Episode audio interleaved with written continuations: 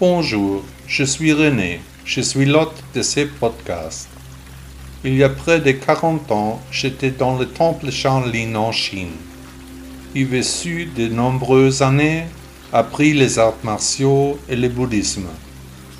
Aujourd'hui, je transmets les enseignements de Bouddha selon mes idées. Profitez de l'épisode d'aujourd'hui. Comme la vie est bien faite. Bon, et mauvais, le même jour. Je suis depuis quelque temps dans la magnifique ville de Graz. Hier, j'ai passé une journée très étrange, dont je voudrais vous faire partager les découvertes. Vers midi, j'ai reçu une très belle nouvelle, transmise par téléphone par mon ami Sven. Dans les trois mois qui ont suivi sa parution, mon livre, Le bouddhisme au quotidien, s'est vendu à plus de 27 000 exemplaires. C'est un chiffre tout à fait incroyable, que je n'aurais jamais cru possible. Une profonde sérénité m'a envahi. Comment se fait-il qu'autant de personnes veuillent lire mes lignes? Le soir, lorsque je suis passé par hasard devant ma voiture, j'ai constaté qu'elle était bien abîmée. Il y a eu une forte tempête dans la ville quelques jours auparavant, un arbre est tombé sur la voiture. Après d'intenses conversations téléphoniques avec le service de gestion des arbres de Graz, il s'est avéré que dans la grande ville de Graz, ce soir-là, une seule voiture avait été endommagée, la mienne. Il en résulte toute une série de problèmes pour moi, l'assurance, la ville de Graz, l'expert, le garage, je dois parler avec tout le monde, rentrer chez moi en train, revenir dans une semaine, puis récupérer la voiture. Hier également, j'ai appris une merveilleuse histoire qui est arrivée à un de mes amis proches.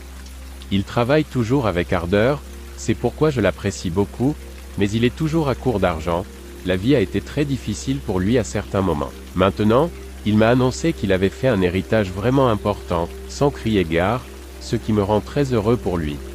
Comme c'est souvent le cas avec les héritages, les autres membres de la famille ont essayé de l'influencer pour qu'il renonce à l'héritage en faveur des autres. Les raisons étaient nombreuses, mais l'ego de chacun était certainement au premier plan. Je lui ai conseillé d'accepter l'héritage, car c'est son karma, il était destiné à hériter. En ce moment même, alors que j'écris ces lignes, il est assis chez un notaire, j'espère qu'il restera ferme et qu'il acceptera son destin. Pourquoi est-ce que je vous raconte ces événements?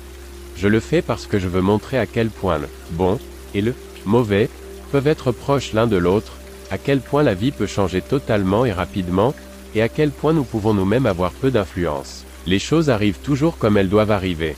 Nous devons accepter notre karma, accepter les choses telles qu'elles sont, sans porter de jugement.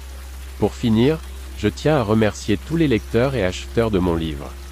J'écris avant tout parce que j'y trouve du plaisir, mais c'est merveilleux de voir que tant de gens s'intéressent à ma vision du bouddhisme. Entre-temps, j'ai réalisé une nouvelle édition du livre qui paraîtra dans les prochains jours, colorisée à la main et augmentée.